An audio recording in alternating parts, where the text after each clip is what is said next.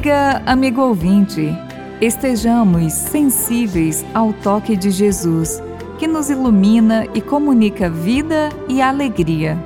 Após o início de seu ministério na Galiléia, Jesus passa a anunciar a boa nova nas regiões gentias vizinhas.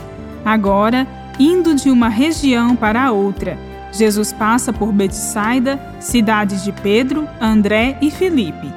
Em Betsaida, Jesus cura um cego, como vemos em Marcos, capítulo 8, versículos de 22 a 26. É característica de Marcos a descrição minuciosa e detalhada dos gestos e reações de Jesus, realçando sua presença humana, corpórea e concreta. Ao chegar em Betsaida, trouxeram-lhe um cego e pedem a Jesus que o toque. Jesus leva-o pela mão para fora do povoado, cospe em seus olhos e impõe-lhe as mãos. Como o cego ainda não vê bem, Jesus coloca novamente as mãos sobre seus olhos e ele passa a ver perfeitamente. Jesus manda-o para sua casa, dizendo: Nem sequer entres no povoado. Marcos já mencionara o uso da saliva por Jesus ao curar um surdo gago. O cego da narrativa é totalmente passivo e é lento em recuperar a visão.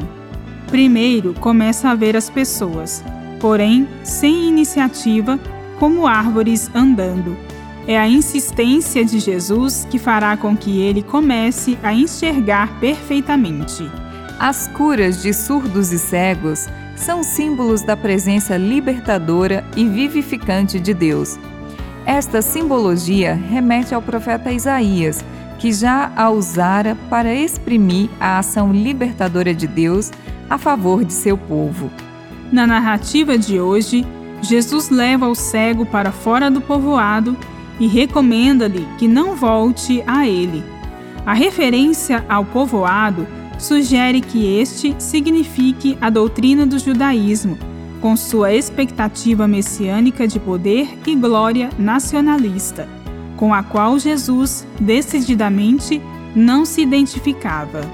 Aqueles que, tocados por Jesus, passaram a ver a sua verdadeira missão libertadora e não devem retroceder à antiga doutrina e voltar a ver Jesus como líder revestido de poder, distante do povo opressor.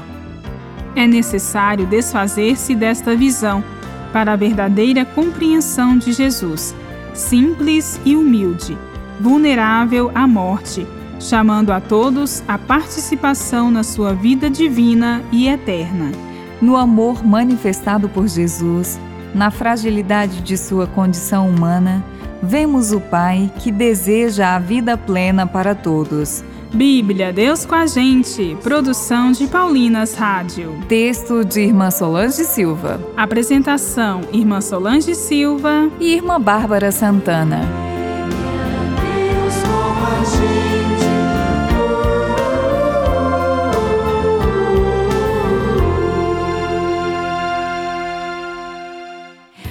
Acabou de ouvir o programa Bíblia Deus com a Gente, um oferecimento de Paulinas, a comunicação a serviço da vida.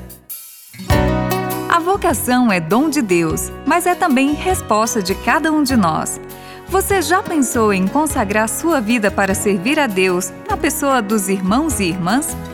Nós, irmãs Paulinas, seguimos os passos de Jesus Mestre assim como fez e nos ensinou São Paulo. Comunicamos o Evangelho na cultura da comunicação. Venha você também fazer parte desta missão. Entre em contato conosco através das nossas redes sociais: Facebook, Irmãs Paulinas e Instagram, irmãs.paulinas.vocacional.